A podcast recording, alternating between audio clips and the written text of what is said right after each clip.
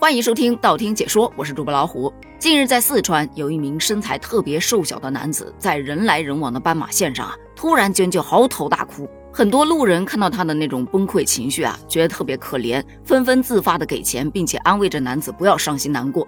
这个事件被发到网上之后，很多网友也是同情心泛滥啊，就表示太可怜了，这两百块钱就能让他情绪失控崩溃大哭，一定是生活特别困难，能想办法帮帮他吗？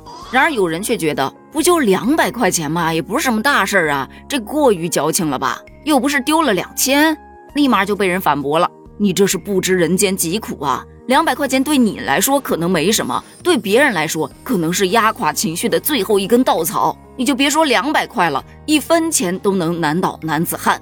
大家正讨论着呢，突然全国各地有很多网友纷纷发布评论称：“你们可千万别上他的当，他这是演出来的，目的就是利用全国各地群众的同情心来骗钱，而且屡试不爽。”对对对，我作证，他是个老演员了，已经全国巡演五年了，从昆明哭到大理，从大理哭到丽江，从丽江哭到普洱，在某音上他已经崩溃很多次了，都是在不同的城市、不同的地点丢着相同的两百块钱。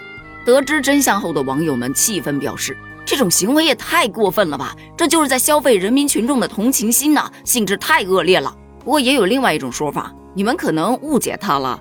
他这是业务创新精神，加上有质感的表演，就等于新型的乞讨方式。人家这是在正常表演，只不过收了点表演费罢了。换一种说法，这叫行为艺术。咱就是说讽刺感满满呀。突然让我想到咱们之前聊到过的一期节目，说现在呀不是人们不愿意为善，而真的是这个世界早已经被小人污染。可从另外一个角度来看，这个世界也能让我们看到人性的光明面。不管他在哪儿崩溃大哭，总有好心人对他伸出援手。但这个事儿也给我们提了个醒儿：就算做好事，也要时刻提高警惕。而且啊，在这个事件当中，其实要是真的想帮他，还是得帮他报警。警察应该比我们更能够帮到他。但提到报警这个事儿，就让我想到了前段时间的另外一则新闻，跟这个事件的离谱程度可以说不相上下。那是在今年六月份，派出所接到一名男子的报警，说自己不想活了，没有钱用，父母不管他，问父母要生活费，他们理都不理，希望警察能够帮帮他。后来民警就出警找到了这个男子，向他提供了食物还有水，并把他带到了救助站，联系了他的父母。本来以为这个事儿到此就结束了，可没想到父母来了之后，通过交谈得知，该男子已经二十三岁了。本身家庭并不富裕，但是他一直好吃懒做，父母也多次为他找好工作，可他总是上班不到一个月就离职，而且长期伸着手向父母要生活费，为此啊和父母的关系闹得有点僵。于是民警同志也是非常耐心的劝他说：“你年纪轻轻的，身体又健康，父母没有义务再养你了，你得好好工作，要通过劳动来创造美好生活。”如果该男子能把民警的话听进去，倒也还是块材料。偏偏他就是没听进去。从那之后，他几乎天天报警，内容几乎一模一样。